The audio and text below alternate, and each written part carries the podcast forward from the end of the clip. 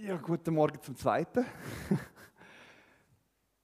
Ich freue mich wirklich, dass, dass heute sehr viele Leute da sind. Es ist immer schön, wenn man Kind einsegnet, dann sind immer gerade alle Stühle voll. Wie ermutigend, dass es so viele Menschen gibt, wo Käsers irgendwie kostbar sind. Und auch der Levin natürlich. Also der gehört dazu. Gell?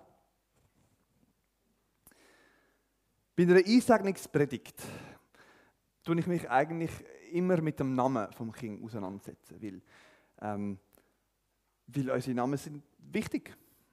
Unsere Namen sind ziemlich das allererste, über das wir uns irgendwie identifizieren. Also, ähm, ein Kind kann noch, kann, noch, kann noch schneller seinen eigenen Namen sagen und sich mit dem identifizieren, als es kann ich sagen und sich mit dem identifizieren.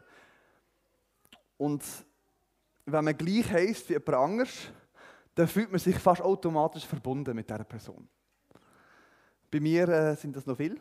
Michael hat es noch recht viel auf dieser Welt. Äh, sogar auf Facebook bin ich in einer Gruppe beitreten, die heißt Michael Webers of the World. Und jetzt sind wir unterdessen mehr als 70, von dem her, die gibt es ein paar Mal. Und den gleichen Nachnamen zu haben, zum Beispiel als Ehemann und Ehefrau, das ist auch etwas, was sehr symbolträchtig ist und auf eine sehr intime Verbindung anweist.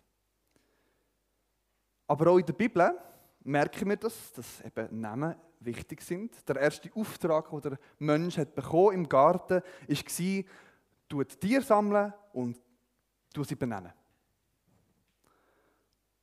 Und Adam heisst auch Erde, weil eben Gott ihn aus der Erde geschaffen hat.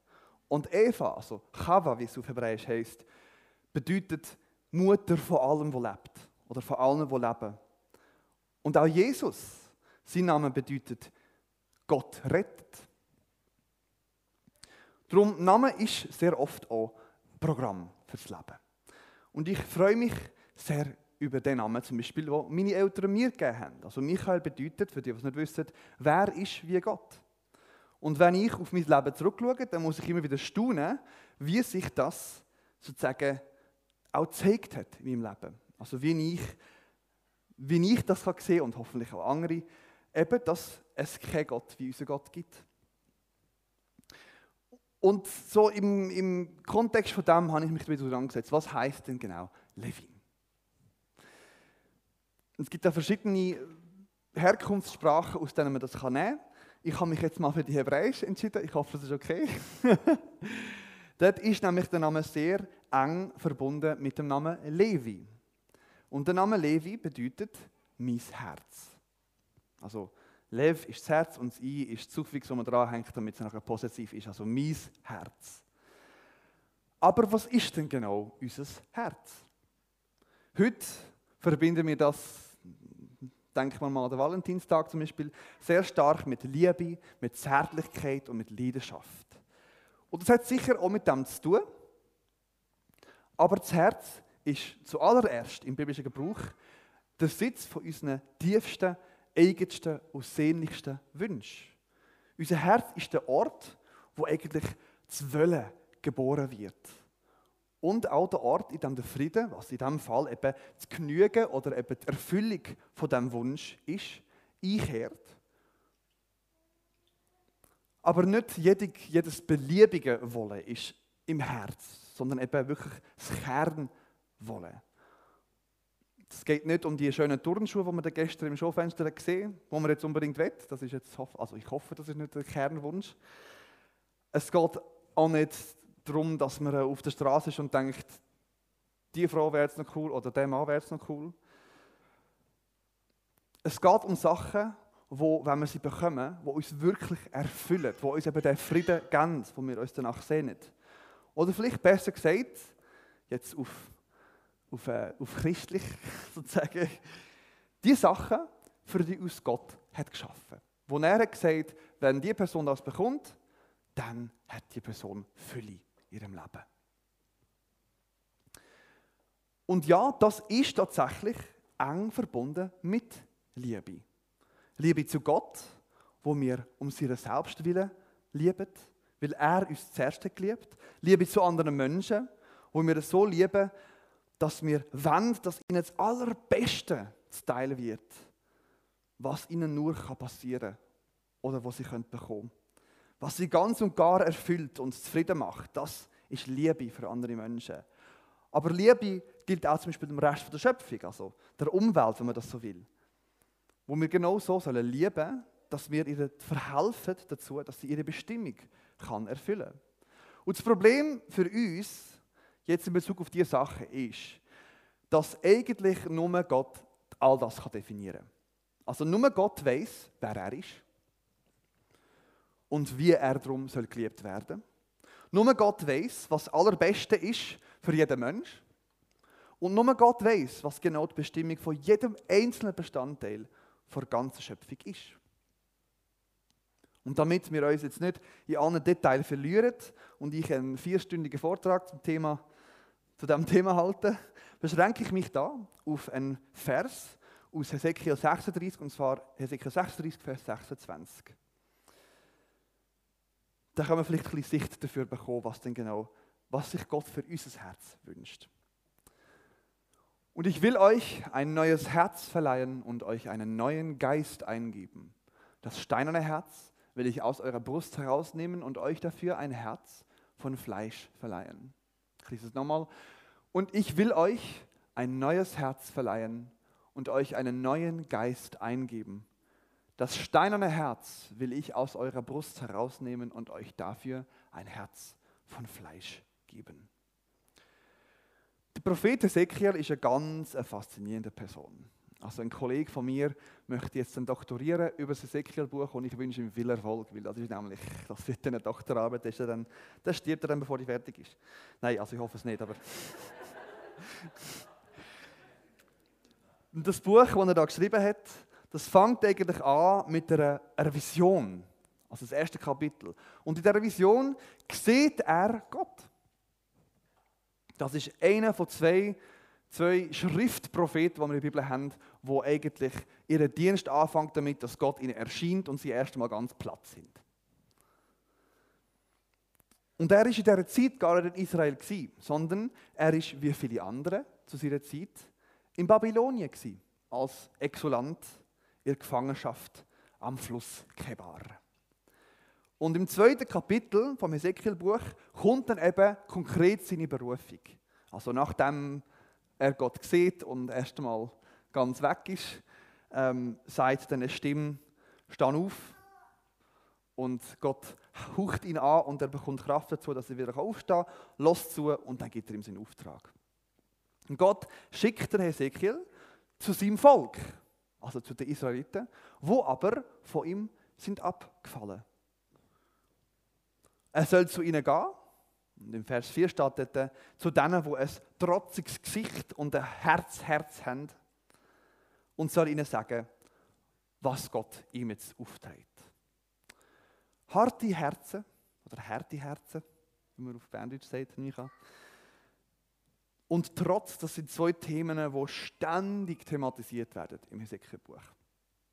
Und Vergleich mit denen der Prophet im Volk soll eben der Abfall von Gott vorheben, sind zahlreich und nicht immer ganz jugendfrei. Also es ist ein recht krasses Buch. Aber immer wieder dazwischen sind so Momente, wo Lichtblick sind, wo Gott eigentlich auf eine Zukunft hinweist, nachdem das Gericht wo über sein Volk gekommen ist, seinen Lauf an hat genommen. Da gibt es zum Beispiel eine Vision, die Ezekiel hat, wo er in, in ein Tal hineinkommt, wo mega viele so trockene Knochen, also bis ein Knochen ganz ausgetrocknet ist, dann muss etwas recht tot sein, sozusagen. Er kommt in das Tal hinein, ganz viele, ganz ausgetrocknete Knochen, die dort oben liegen. Und dann macht Gott also lasst Gott seinen Atem darüber gehen und die Knochen werden wieder zu Fleisch und Blut. Immer wieder sagt Gott eben durch den Hesekiel ausdrücklich, ein Rest, ein Kern habe ich mir bestimmt und behalten, die eben, die nicht von mir sind abgefallen und ihre Herzen haben erweichen lassen und wo ich gerettet habe, sagt Gott. Und wenn man das Buch von Anfang bis Schluss durchliest, was ich empfehle, wenn man ein bisschen Zeit hat, dann merkt man recht schnell, dass es Gott bei Bosheit, sag ich mal, von seinem Volk nicht darum geht, dass sie nicht machen, was er sagt, oder nicht in erster Linie, sondern es geht darum, dass ihnen eigentlich ganz egal ist, was er sagt. Trotz und Eigensinn sind die Eigenschaften schlechthin, die uns Menschen vor Gott trennen. Wegen diesen Sachen sind die Israeliten überhaupt im Exil gelandet und da eben durch den Ezekiel, da tut Gott ihnen vorheben, also ihnen zeigen, dass sie sich eigentlich immer noch nicht geändert haben, sondern immer noch genau das Gleiche machen wie vorher. Und dann kommt eben wieder so ein Lichtblick, wo nach vorne schaut und nach einem Moment, wo eben die trockenen Knochen wieder leben, bei dem sich Gottes Volk ihm wieder ergibt und ihm nachfolgt. Und was trennt eben das Volk von dem Moment und was stürzt es eben hemmungslos ins Verderben und ins Gericht hinein? Das ist ihre harten Herzen und ihr Trotz und Eigensinn. Der Vers, den ich am Anfang gelesen und projiziert habe, der kommt zweimal vor im Ezekiel-Buch. Und zwar fast genau gleich. Und zwar im Ezekiel 11, Vers 19 und im Ezekiel 36, Vers 26. Ich lese nicht beide vor, aber äh, ihr, ihr, könnt das schnell überfliegen und sehen, ja, es ist tatsächlich ziemlich genau das Gleiche. Was ein bisschen anders ist, ist das, was rundherum steht. Im Kapitel 11 sagt Gott ganz klar, das, also das, was da steht, dass er ein neues Herz, äh, einen neuen Geist gibt und eben ein anderes Herz. Das wird dann eintreffen, also wird dann eintreffen, wenn er sein Volk wieder in sein Land sammelt, das er ihnen geben Und wenn sie mit all diesen Sachen, wo sie eben von Gott trennen, oder wo sie nachgelaufen sind, statt dass sie Gott nachgelaufen sind, gebrochen haben und sie aus dem Land rausgeräumt haben. Dann passiert das, sagt er. Und wir haben für die Voraussetzung, die er da beschreibt, haben wir ein ganz konkretes und besonderes Wort auf Deutsch. Und das Wort ist Buß. Gott sagt also, wenn ihr alles zurücklehnt, was euch von mir hat trennt, dann werde ich euch neu machen. Dann gebe ich euch einen neuen Geist und ein neues Herz. Und nochmal, was trennt sie von ihm? Trotz und Eigensinn. Das ist der alte Geist. Trotz. Und das alte Herz ist eben der Eigensinn. Der Trotz ist die Entscheidung, das nicht zu machen, was einem gesagt wird, oder eben, was man machen sollte. Eine Definition, die sicher allen, die älter sind unter uns, irgendeiner schon mal über den Weg gelaufen ist. Und der Eigensinn ist das, wenn man einfach das macht, was man will und was man denkt, was, wo, wo man am meisten davon profitiert, ohne Rücksicht auf die anderen zu nehmen. Und trotz Eigensinn können wir gegenüber unseren Eltern haben. Wir können es gegenüber der Obrigkeit, also dem Staat von mir aus haben. Also jetzt in der Corona-Zeit ist das noch mal ein bisschen häufiger vorgekommen. Wir können es aber auch gegenüber Gott haben. Und Gott sagt also, wenn ihr Buß tut, das heißt, wenn ihr eingesteht, dass ihr eben verfehlt und gefällt habt, dann werde ich euren Trotz verwandeln in Einwilligung. Ich werde euch einen neuen Geist geben. Und ich werde euren Eigensinn, also das harte Herz, wo in sich selber verkrümmt, verkümmert eigentlich, in ein weiches Herz, ein Herz, wo Liebe kann verwandeln. Und das Herz, das kann nicht nur Gott lieben, sondern da können wir auch einander lieben, so wie er es denkt hat. Weil Eigensinn, das ist nicht nur etwas, was sich gegenüber Gott erhebt, sondern das ist etwas, was sich ganz klar und konkret auch gegen andere Menschen richtet. In dieser Verheißung, dieser Erneuerung, die Gott seinem Volk möchte geben, die Verheißung startet nicht im leeren Raum. Also in Kapitel 36, das ist die zweite Stelle, wo es vorkommt, wo ich am Anfang gelesen habe. Da geht im Text geht es weiter, dass Gott all das aufzählt, wo er seinem Volk möchte geben, wenn das eintrifft. Gott möchte sie nicht damit bestechen, das soll mal klar sein, sondern das ist eine ganz natürliche Konsequenz davon, dass sie mit ihm im Reinen sind. Mit dem, eben, wo alles gemacht hat, wo alles bestimmt hat, wo sowohl die physische als auch metaphysische und geistliche Gesetzmäßigkeit in dem Universum gelegt hat. Wenn wir mit ihm im Reinen sind, dann trifft das ein, dann gibt er uns auch die Sachen, die er verspricht. Und das ist eigentlich schon immer das Angebot von Gott gegenüber seinem Volk gewesen. Ich kümmere mich um euch. Ich schaue, dass ihr Fülle habt. Immer versiegelt mit der Aussage, ihr werdet mein Volk sein und ich werde euer Gott sein. Aber was hat das denn genau mit uns heute zu tun? Es gibt sicher diejenigen, die jetzt fragen, ja, aber das ist ja Israel, was hat das mit uns zu tun? Wir sind ja Gottes Volk. Wir und die anderen, die auch zu Jesus gehören. Gott verspricht uns, dass wir, wenn wir uns zum Umkehren und ihm nachfolgen, auch uns einen neuen Geist gibt und ein neues Herz. Auch wir sollen vom Trotz und vom Eigensinn befreit werden. Immer wie mehr. Das passiert leider nicht alles auf einmal. Gott hat sogar seinen Sohn, Jesus, geschickt, wo an unserer Stelle in Konsequenz vom Beziehungsbruch mit Gott am Kreuz hat dreht. Und er hat damit eigentlich Voraussetzungen geschaffen, dass wir eben können, ganz im Reinen mit Gott sein. Wenn wir an ihn glauben und sein stellvertretende Tragen von unserem Urteil für, sich, für uns in Anspruch nehmen, dann gibt Gott uns einen neuen Geist und ein neues Herz. Und er gibt uns nicht irgendeinen Geist, sondern er gibt uns seinen Geist und seinen Sinn. Und das neue Herz, wo unsere Eigensinnigkeit soll ersetzen ist auch nicht irgendein Herz, sondern ein Herz, wo das will, was Gott will. Und nicht, nicht mehr nur das, was wir wollen. Wo eine Sicht hat für alle Menschen. Und wenn wir glauben, dass es neben Gott keinen anderen Gott gibt, dass es keinen Weg gibt zu ihm außer durch Jesus, also das lesen wir ja, Johannes 14, äh, 14 Vers 6, dann dürfen wir auch glauben, dass es ein großer Vorteil für das Kind ist, wenn es mit christlichen Eltern darf aufwachsen darf. Warum? Weil es von Anfang an darf erleben wie Gott neu macht, was es mit dem Geist und dem neuen Herz auf sich hat. Und das fordert einerseits uns als Eltern extrem raus. Weil, wenn das wahr ist, dann sollen unsere Kinder an uns erkennen wie Gott ist. Dann sollen wir Eltern ein Spiegel von Gott für unsere Kinder sein. Soll man einen vormachen? Also außer Jesus.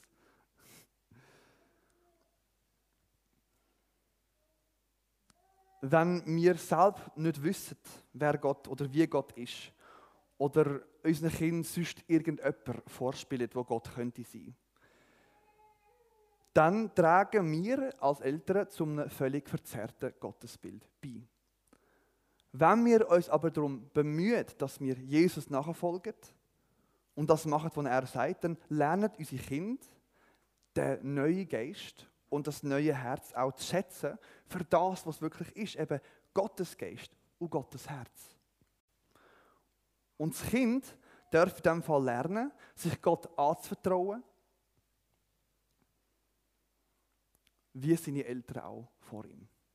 Es darf lernen, dass Gott gut ist, weil er das am Beispiel von seinen Eltern darf sehen. Er darf sehen, was Gott machen kann, weil er sieht, was Gott im Leben von seinen Eltern macht. Und er darf auch erleben, dass Gott rettet und dass er das haltet, was er verspricht. Gott hat Kinder lieb. Und zwar ganz fest. Und er wünscht sich, dass jedes einzelne Kind nicht muss im Verderben und im Gericht landen, sondern dass es eben bei ihm darf sein, dass kein einziges von ihnen in seinem Trotz und Eigensinn muss versinken und bleiben, sondern dass sie mal reif werden und eben voll von seinem Geist und voll von der Liebe dürfen sein. Und das wünscht sich Gott auch sehr für dich, Levin. Ist beschäftigt, ist gut. Darum nochmal, warum segnen wir unsere Kinder in der Gemeinde ein? mit uns willkommen heißen und drücken damit unsere Hoffnung aus, dass auch sie der Geist und das Herz von Gott dürfen kennen und lieben lernen. Und wir hoffen natürlich auch, dass sie sich mal entscheiden, sich neu geben zu lassen, was ihnen von ihren Eltern in die Wiege gelegt worden ist. Beziehung und Gemeinschaft mit Gott. Das wünschen wir dir sehr, Levin. Wir sagen unsere Kinder ein, weil wir uns als Gemeinde ihnen gegenüber verpflichtet wissen, wie auch jedem anderen Mitglied der Familie von Gott. Und das mit dem Einsegnungsakt möchten gerne geloben wahrzunehmen. Und wir sagen unsere Kinder auch ein, weil Gott Kinder liebt. Und weil wir ihm unsere Kinder als Teil von seiner Familie, solange sie eben zu uns gehören und in unserer Obhut und Autorität sind, oder solange, sie sich, solange bis sie sich selber entscheiden, ihm nachher zu folgen, solange möchten wir sie ihm bringen, damit er Freude an ihnen haben und sie können Freude an ihm haben. Wir sagen sie ein, weil wir hoffen, dass sie eines Tages selber am Ruf von Gott folgen und sich eben von Jesus ein neues Herz und einen neuen Geist geben Dass Gott eines Tages von ihnen wird können sagen, schau mal da, das ist mein Kind. Ich kann ihm meinen Geist geben. Und schau mal dort, in seiner Brust, dort schlägt mein Herz. Und darum möchten wir dir, Levin, als EFG werden, ganz herzlich wünschen, dass du zu einem Mann anwachst, wo jeder Fußtritt, in jedem Fußtritt die Stimme von Gott ich wiederhalt. Und jeder, der das hört, wird die Worte hören, das ist der Levin, das ist mein Kind. Und ich habe ihm meinen Geist gegeben. Und ich möchte, und wie sein Name auch sagt, jetzt kommen wir zurück zum Namen, trägt er in und mit sich auch mein Herz. Schaut, wie es schlägt und freut euch daran. Levin, mögt dir, wie auch deine Eltern vor dir, das Herz von Gott zu teil werden. Und mögst auch du, wie sie, erleben, dass es keinen Gott gibt wie unser Jesus. Und dass du dein Leben auf ihm kannst aufbauen wie eben ein Haus auf einem Fels, wie es auf dem Bild von dem Einsegnungsvers ist. Weil, wer ist Gott außer der Herr? Und wer ist ein Fels außer unser Gott? Also willkommen in unserer Mitte und ich bete noch zum Schluss. Lieber Vater, ich danke dir ganz herzlich, dass du Kinder liebst. Und ich danke dir, dass du die Liebe auch mit uns teilen Dass du immer wieder neues Leben schenkst. immer wieder. Auch wenn wir es gar nicht wollen. Aber wir danken dir ganz besonders, Herr, dass ja, dass wir heute Morgen in diesem Gottesdienst dürfen, der Levin ein bisschen feiern, willkommen heißen und ihm hoffentlich auch etwas auf den Weg mitgeben, wo uns als Gemeinde am Herzen liegt. Und wir denken auch dir als unser Gott und Herr am Herzen liegt. Wir befehlen dir einander an, wir befehlen dir Käsers ganz besonders an, wir befehlen dir auch der Levin ganz besonders an. Wir bitten dich, Herr, Heb du deine Hand über uns, heb du deine Hand über diese Familie und diesem kleinen Bub. Und komm du, Herr, mit uns allen, mit ihnen, mit dem Levin, zum Ziel, wo du schon gesteckt hast, bevor es ihn überhaupt gegeben hat. So danken wir dir, dass wir zu dir dürfen gehören, bei dir dürfen sein, und dass du uns ein neues Herz und einen neuen Geist hast gegeben. Amen.